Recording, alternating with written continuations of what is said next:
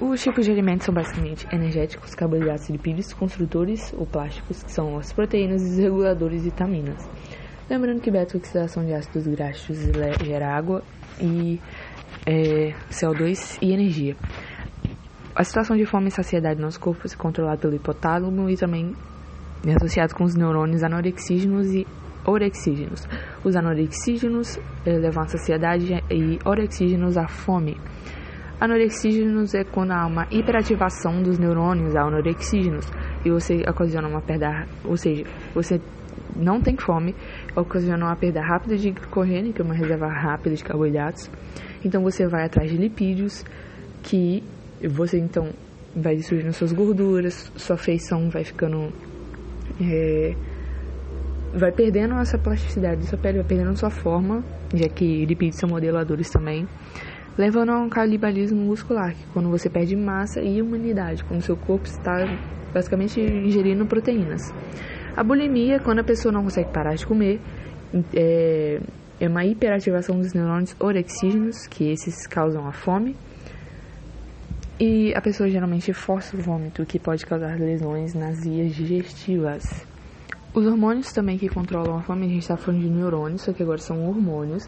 As grelina, a grelina é o hormônio da fome, é, feito pelo hipotálamo, atua no estômago e no pâncreas, no trato digestivo, então.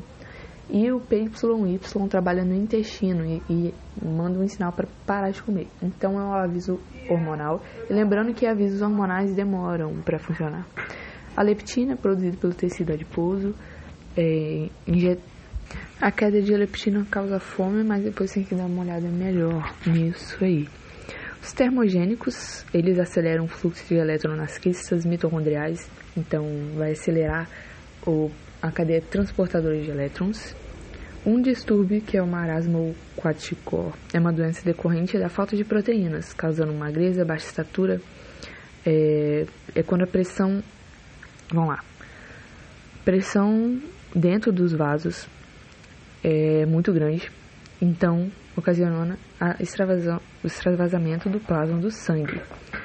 Só que as proteínas continuam dentro do capilar, pois são moléculas muito grandes, grandes e não conseguem ultrapassar os capilares. Só que aí dentro dos capilares, portanto, as proteínas aumentam sua concentração e tendem a puxar água do meio, mais, do meio menos concentrado para o mais concentrado. E esse equilíbrio é chamado de pressão osmótica, está nos vasos linfáticos.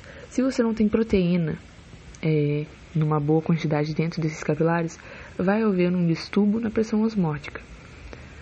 E como a pressão começa alta perto do coração, você vai causar edemas lá nas extremidades. Dietas de emagrecimento, algumas delas são a restrição calórica, a citogênica, quando você é basicamente só de proteínas, então você corta tudo é, e tata, reduz glicose e insulina. O neurônio, e causa também retardo mental, porque o neurônio só usa carboidrato. Então não é bom fazer essa, essa dieta. E o jejum intermitente é quando você restringe o seu tempo de alimentação. E de fato até que funciona.